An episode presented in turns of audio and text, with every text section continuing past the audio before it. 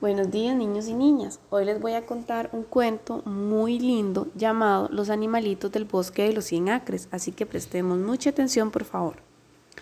Una mañana soleada en un bosque muy muy lejano llamado el bosque de los cien acres, el maestro Marcos de León, preocupado porque muchos de sus alumnos no asistían a clases, se dio a la tarea de investigar qué sucedía y decidió hacerle una visita a cada uno de sus alumnos en sus hogares, buscando el motivo del por qué la ausencia de sus estudiantes. Primero que nada, Marcos de León le hace una visita a su estudiante Anita la Coneja en su madriguera cerca del río.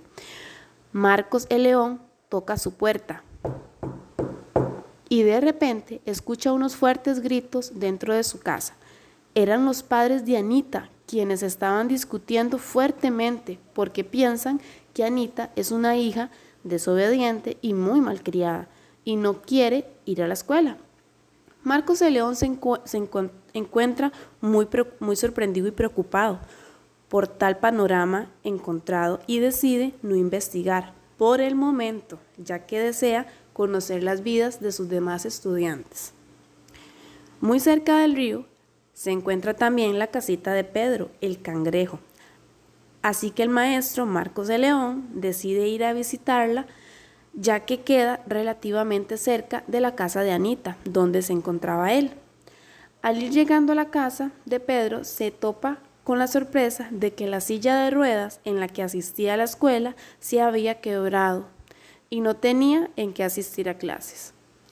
También la familia de Pedro son refugiados porque tuvieron problemas en otro bosque y no tenían las condiciones para estar en ese bosque y los aceptaron en el bosque de los sin acres para tener una vida mejor y poder y aparte de eso peor la situación ya que no tenían los medios para comprar otra silla a Pedro.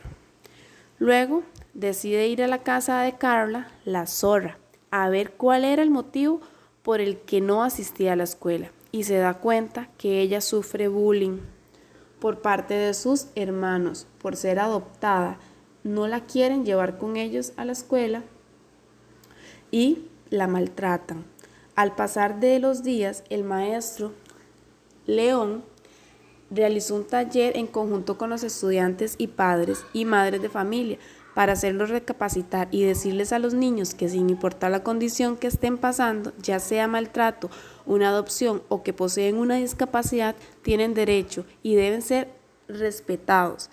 Derecho a ser educados y contar con una buena calidad de vida y siempre ser felices y nunca permitir lo contrario. Colorín colorado, este cuento se ha acabado.